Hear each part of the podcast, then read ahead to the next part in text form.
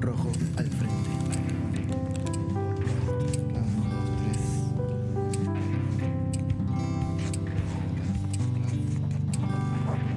Rojo al frente. Podcast.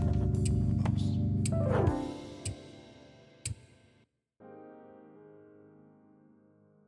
Hola, gracias por escuchar Rojo al Frente Podcast. Mi nombre es Mauricio y en este episodio vamos a hablar sobre música. ¿Te acuerdas la primera vez que escuchaste Puente de Gustavo Cerati? ¿O cuando no te va a gustar dejó plasmadas frases icónicas en No hay dolor? Joaquín Sabina, viniendo a casa en Con la frente marchita, plasmando una canción con sensación de pertenencia, tan nuestra. ¿Y quién nos cerró los ojos y sonrió levemente cuando el flaco Espineta nos regaló alma de diamante? Levantar el brazo con el puño bien apretado y un nunca más, tan Charlie, tan himno, tan demoliendo hoteles. Y es así que la música define quiénes somos, nos representa, habla por nosotros. Cuenta nuestra historia, nos desnuda y desgarra a gritos todo lo que llevamos dentro. Nos transporta, trayendo reminiscencias de aromas y cosquillas sensoriales que solo se activan con un acorde, una melodía, una frase, una palabra. La música es poderosa y es infinita, porque siempre hay razones para escuchar. Bienvenidos. Bueno, y como segundo invitado del ciclo del podcast RAF, lo tenemos a Federico Prasías, que se encarga de la parte musical del de, espacio RAF, de Rojo al Frente. Eh, Fede es músico, Fede tiene mucha experiencia como profesor de guitarra también y, y, bueno, es el encargado de todo lo que es el repertorio artístico de RAF. Así que Fede, bienvenido, gracias por sumarte a Podcast RAF. Hola Mauri, bueno, muchas gracias, muchas gracias por el espacio. No, buenísimo que estés acá. La, la, verdad es que sabemos que una de las grandes patas y, y más fuertes patas que tiene Raf es eh, la música también, porque tiene un lugar increíble como es de abajo, en donde hay mucha, muchas cosas que sucedieron. Lamentablemente ahora con pandemia no están pasando, pero te las arreglaste para que, para que suceda de otra manera. ¿Querés contarnos un poquito eh, sobre tu carrera, tu experiencia, que te dedicas, cómo, cómo te desarrollás en el mundo musical? Bueno, mira, yo comienzo en el Conservatorio de San Martín, más o menos a los 14 años, año 2002, por ahí, a estudiar música de 000. Tuve mi paso por la UNA, el departamento de música, donde me, me, metí a estudiar un poco de composición, un poco de instrumento de guitarra, pero después mi búsqueda se fue más por un lado de la música popular, ¿viste? Así que me, me fui a estudiar un poco a la EMPA también. Siempre me gustó mucho esto de estudiar, estudiar, estudiar, estudiar, Qué preguntarme bueno. cómo puedo hacer para hacer algo diferente, ¿viste? Eh, y a veces ¿Qué? para llegar un poco a eso hay que ir a, al hueso de la música.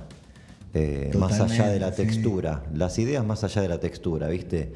Y bueno, después Perfecto. a partir del 2009 me empiezo a lanzar a, me animo a, a tocar en vivo, siempre de un modo muy autogestivo, ¿viste?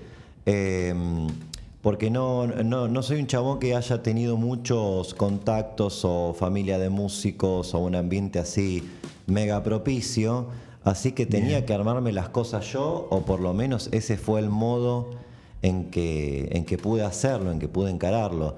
Y armé los primeros conciertos que se llamaban Concierto entre Amigos. Recuerdo que el primero lo hicimos en Arteatro Cirano, ahí en el barrio de San Andrés, en el partido de San Martín. Después seguimos en la Sociedad de Fomento, que está ahí pegadita a la estación de San Martín, con el, el mismo ciclo. Y había, era muy ecléctico, ¿viste? Había de todo, había guitarra, había piano. Eh, me acuerdo que el primer concierto fue medio como performático en el sentido que estábamos los tres juntos, éramos tres guitarristas, teníamos un vino como si fuera realmente un, una reunión de amigos, ¿viste? Que se pusieron a tocar y que de algún modo rompían la cuarta pared que era el público, donde teníamos qué, un qué diálogo. Bien. Qué buena idea. Eh, y bueno, después... Eh, yo entre lo, los estudios que tuve, tuve el placer de, estudiar con el maestro Omar Cirulnik, eh, guitarra, y la verdad que él me, vio con un nivel de manija de que yo no podía esperar para nada, eh, para bien y para mal, que dije, bueno, che, ¿por qué no armamos un concierto? Porque claro, ya mi manija trascendía eso de esperar que el profesor te arme la muestra de fin de año. Yo dije, Omar, ¿armamos algo? Te adelantaste, está perfecto. ¿Entendés? Claro. Eh, y yo me metí en cualquier lado eh, a preguntar, hola, ¿se puede tocar acá? Hola, ¿se puede tocar allá? Y bueno, eh, así fue que hicimos música en la biblioteca, en la biblioteca Carlos Sánchez Viamonte, ahí en Palermo, donde él fue el director del ciclo. Y ahí, bueno, coordinamos todo lo relacionado a las fechas, incluso conseguir financiamiento, ¿viste? Para, para que se puedan realizar.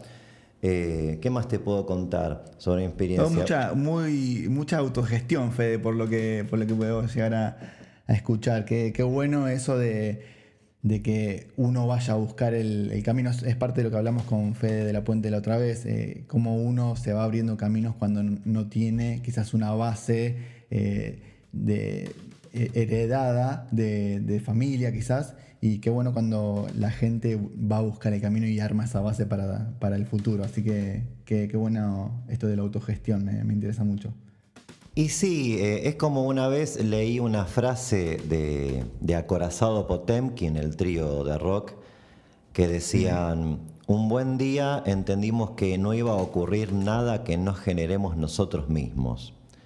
Decían esa frase en una entrevista que yo dije, pará, estos tipos ya están bien posicionados, ok, es por ahí, dale, hagamos cosas. ¿Viste? No sentarse a esperar ese pensamiento viejo ya, muy, muy viejo de no, que viene una disquera y te descubre. No, no ocurre más. No, no, es una utopía ya, eso es, es muy. ya quedó en el pasado. Está. Hoy creo que una de las cuestiones más fuertes que pasó en el último tiempo en, la música es esto de la autogestión, esto de, muchísimos artistas que después terminan siendo firmados por algún sello discográfico o terminan siendo mainstream, como, como se les suele decir, pero que arrancan de una autogestión, de una autoproducción, de, ir a, abrirse solo los caminos. Entonces eso me parece que es de lo más interesante que está sucediendo en el mundo de la música últimamente. Así que muy, muy bueno que, haya mucha gente que se anime como, como vos a hacer este tipo de cosas. Bueno, sí, sí, eh, creo que es, el modo hoy en día.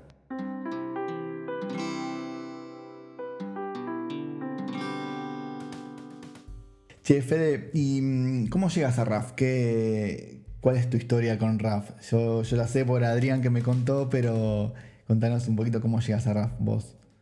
Bueno, eh, yo llego a RAF bastante ávido de, participar en jam sessions desde mi interés por la, guitarra jazz y la improvisación y esta cosa que tiene una jam session de jazz, que te subís y tenés una improvisación consensuada, digamos, o sea, diferente a las llamadas zapadas, eh, por ahí más del ambiente rockero, donde uno se sube y empieza a tocar lo que salga, improvisación libre, sin estructura.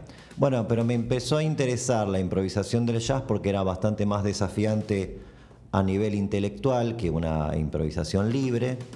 Eh, uno tiene que estar más preparado con, acordes, escalas, etc. Y el manejo de todo eso abre otras puertas a la hora de componer. Bueno, eh, voy a RAF, ahí voy a RAF. Eh, entonces un día me aparece por ahí, en realidad ve mi novia Gaby la publicación de, de Rojo al Frente, que ella ya venía viendo que tenían actividad como galería de arte, y aparece esta jam session. dije, bueno, vamos.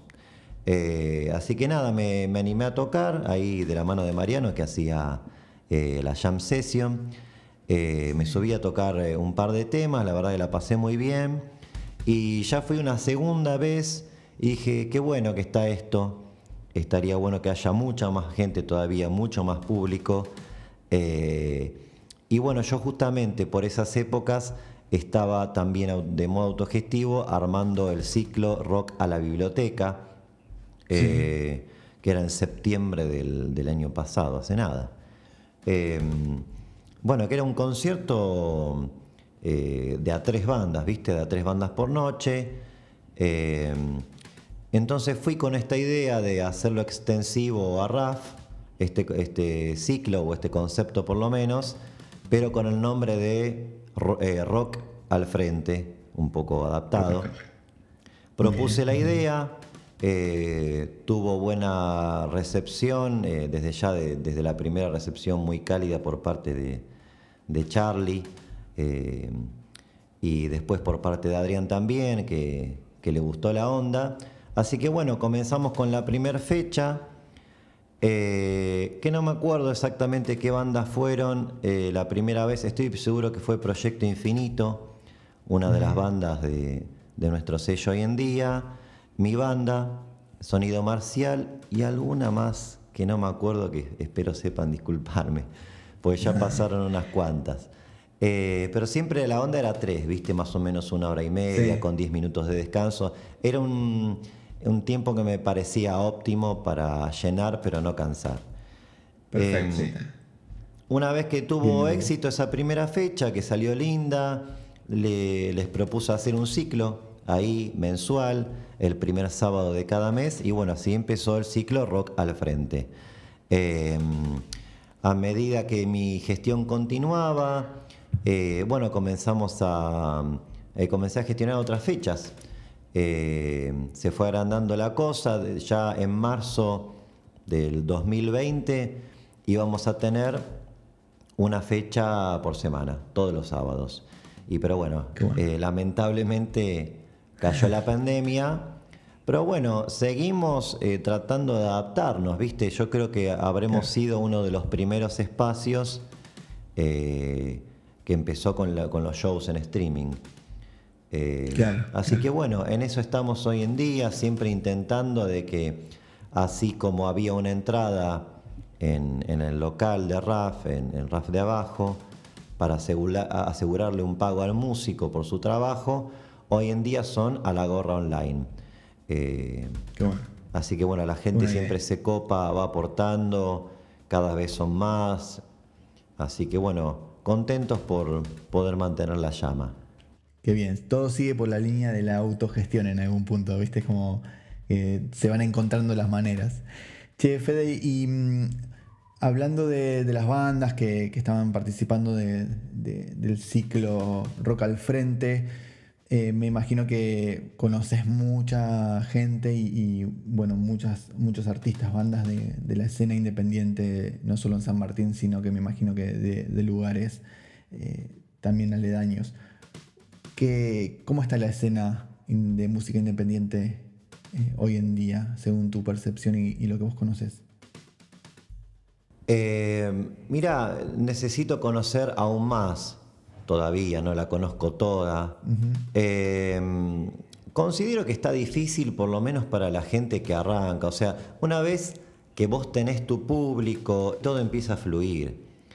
Pero para el que no, para el que está arrancando, las condiciones son un poco ásperas. Eh, es por eso que siempre, eh, siendo gestor hoy en día, pero también con la cabeza del lado del músico, intenté que sigo intentando que sea lo más sencillo posible y, por mérito artístico y no tanto por amigo de, ¿no? Eh, salir un poco de eso, digo, tomarme el trabajo de eh, me, mandan un demo, algo, bueno, a ver, lo escucho, me siento a escucharlo y bueno, a ver, está afinado, está a tiempo, hay un concepto artístico interesante, bueno, le damos para adelante. Eh, más allá de cuántos seguidores tienen o no, digo, el, considero que el, espacio cultural tiene que hacer un trabajo en conjunto con el artista a la hora de vender las fechas, ¿no? a la hora de vender la música. Eh, así que bueno, por ese lado trato de, sumar eh, algo piola, sumamos realmente porque no sería posible sin el apoyo de todo RAF.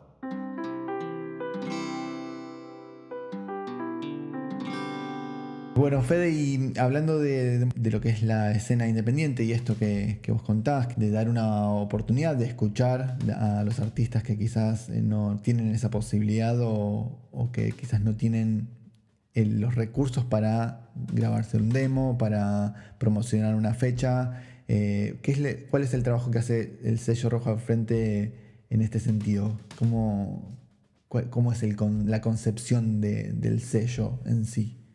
Mira, la concepción del sello comienza en, una reunión de, programación a principios del 2020 con, con Charlie y Adrián, donde tiro la idea y, nos reíamos porque dijimos, está buenísimo, pero para, para que es, una torre armar un sello. Y sin embargo, en esta situación era un proyecto factible porque hay mucho de lo que hace a la, creación del proyecto que se puede hacer sentado en la compu, ¿no? Porque son un montón de trámites, el, proceso de, firmar contrato con la distribuidora. Eh, bueno, hay, un montón de cosas que se pueden hacer y de hecho ya estamos haciendo, bueno, la difusión, la prensa. Eh, y bueno, comenzamos, comenzamos con el sello discográfico. Eh, la primera banda fue Ninjas Púrpura, seguimos ahora con, con Proyecto Infinito después se viene Sonido Marcial y ojalá el año que viene Las Novias del Universo y muchos y muchas más. Eh, nosotros lo que hacemos es eh, tratar de generar un valor agregado a la obra de, los artistas, eh, apoyando en parte del proceso de producción, luego en la difusión, en el registro de las obras, que a veces no es sencillo, hay que hacer un montón de, trámites, y son trámites valiosos que hacen a la posibilidad de que el artista cobre por radiodifusión, por sincronización, etcétera.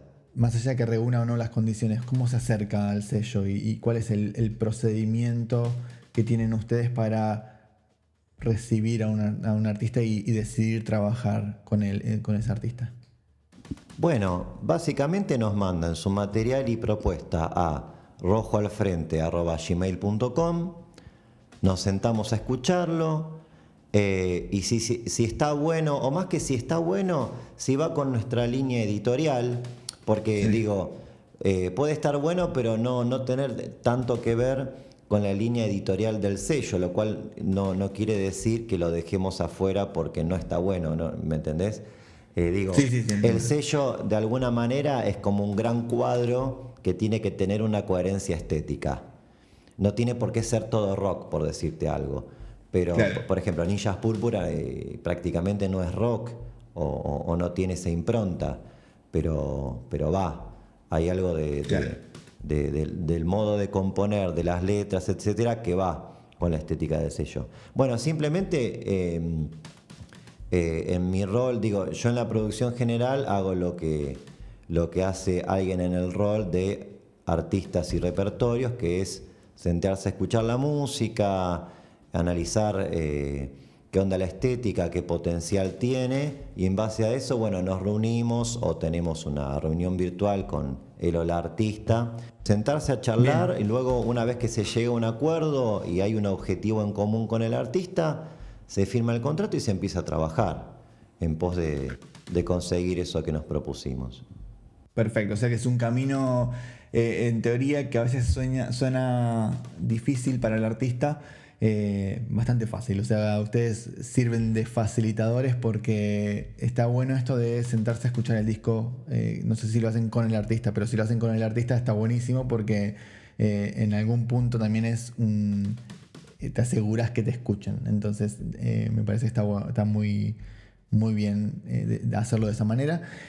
Y, después, bueno, todo el, hecho del acompañamiento, de, bueno, si queremos grabar un demo, si queremos grabar un disco, si queremos sacar un video o simplemente hacer una, una gira interbarrial o, lo que sea que se quiera proyectar con, con la música, y me parece que está, está muy bueno ese tipo de acompañamiento, porque no todos logran acceder a, un servicio de este estilo. Y, es muy, muy difícil a veces esto que vos también decís, eh, caer en, un lugar que tenga la línea editorial que, tu música tiene o, que realmente te, te, puedan escuchar o que quizás tengas un estilo que no vaya con nada y, bueno, encontrar también ese, ese lugar me parece que está muy interesante esa propuesta. Sí, mira, el mensaje es, mándennos todo. Porque, qué sé yo, por ahí alguien me escucha, un músico me escucha hablar y dice, uh, este es un hincha quinoto, es un reventado. por la diferenciación esta de no, los entretenedores, qué sé yo. Bueno, todos todo los gestores, los músicos y, más la gente que componemos, sentamos posición, ¿viste? Pero no quiere decir que, eh, no, tengamos una apertura. Claro, claro. Te van a reventar la casilla de, de mails con demos, Fede, ahora. Ojalá, ojalá. Queremos seguir escuchando.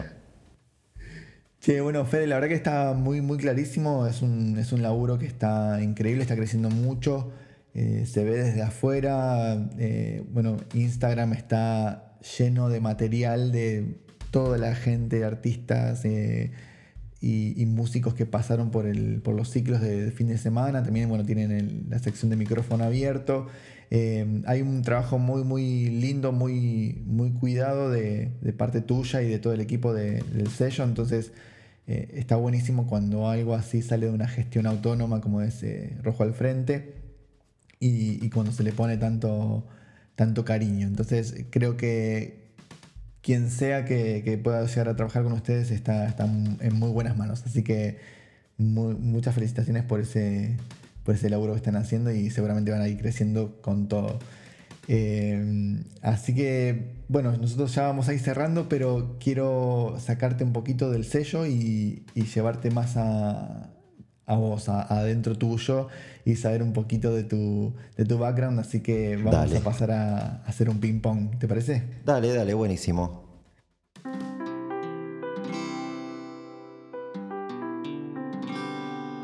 Bueno, eh, sé que sos guitarrista, eh, te escuché tocar eh, en, redes y, además sos profesor, entonces algo entendés y como a todo guitarrista, ¿cuál es tu guitarra, Fede? ¿Cuál es tu guitarra ideal con la que siempre soñás o soñaste?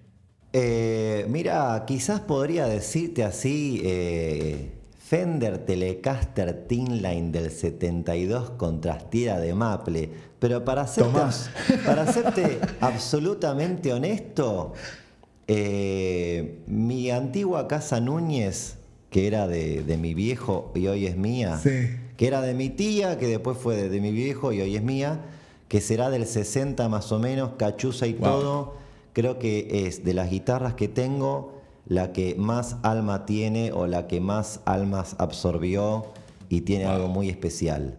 Muy buena respuesta. Eh, Fede, un artista de la escena local. Eh, un artista de la escena local y bueno, yo realmente tengo que confesar mi fascinación por Nillas Púrpura, eh, que, son artistas del sello. hay un gran compositor ahí atrás que es Juan Filipelli que realmente está muy nutrido del jazz y de la canción popular de, de, Spinetta en todas sus etapas, de Fito Páez, una lírica realmente muy profunda y como siendo uno de, mis últimos descubrimientos realmente voy a resaltar ese. ¿Un artista internacional? Eh, automáticamente se me viene a la cabeza Jimmy Page, o sea, Led Zeppelin. Sabe poco ese de, de riffs y de, y de, solos de guitarra. Eh, un capo, me encanta, buena elección. Una canción, Fede. Una canción, eh, bueno, ya que estamos con... Una o varias las que creas necesarias. Y mira, yo soy muy del, rock anglosajón. Se me viene a la cabeza la canción del inmigrante de Led Zeppelin. No One Knows de Queens of the Stone Age, eh, también Hands All Over, o como se pronuncia porque no soy muy bueno en el inglés, de Soundgarden. Todos los, toda la discografía de Soundgarden eh, está grabada intensamente en mi cabeza, más que nada por la voz de, Chris Cornell, eh, un, gran referente para mí. Así que bueno, te podría seguir diciendo cosas seguramente, pero creo que esas son los principales. Está bien, ahí estás encaminado para el lado del, del, grunge. Sí, el hard rock por sus riffs eh, contundentes eh, y el grunge por su sonido. Bueno, Fede, ¿y te animas a, agarrar la viola un toque y hacemos las últimas tres del ping-pong con. Y bueno, dale, voy a agarrar mi antigua casa Núñez, que la. Para que me sorprenda un poco también a mí, para improvisar realmente le cambié la afinación, que era una cosa que también hacía Jimmy Page para, para encontrarse uno con sorpresas, ¿viste?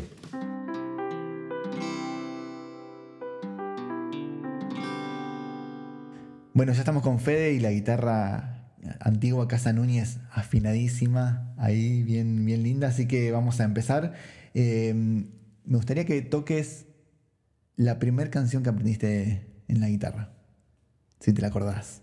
Bueno, algo me acuerdo porque yo la, la descubrí yendo a comprar los cancioneros en Musimundo cuando no, no... No te digo que no había, pero no tenía internet de chico.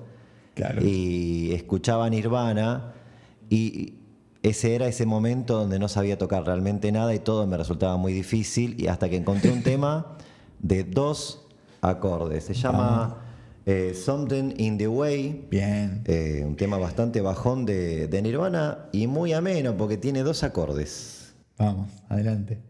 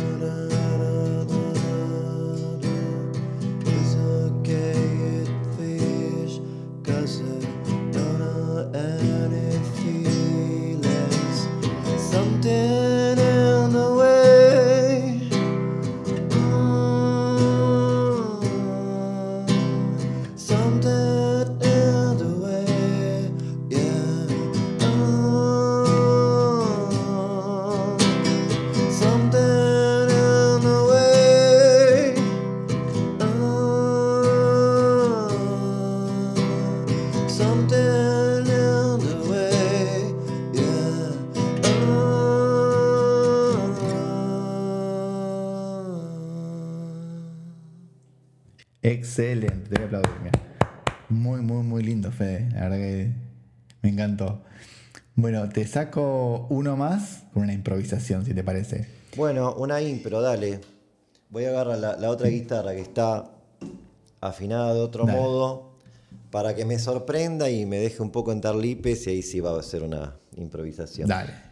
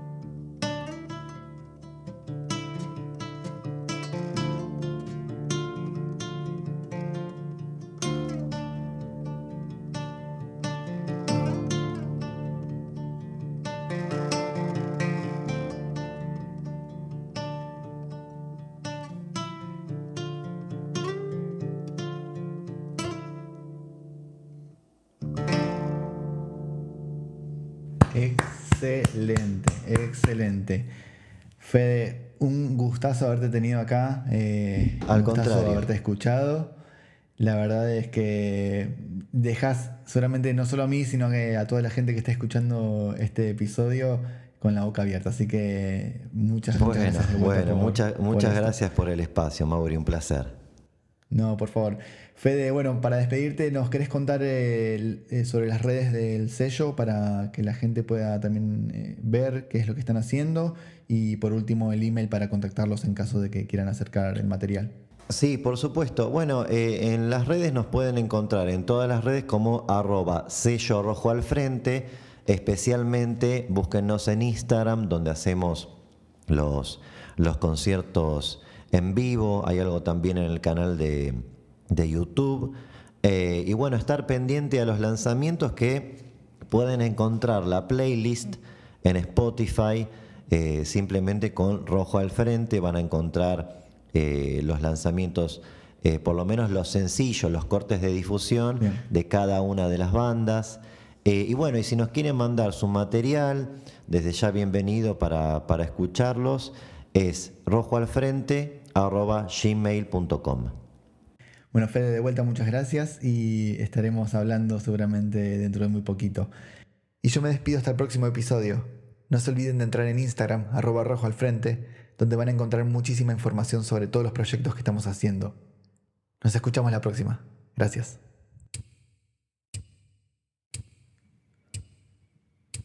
Rojo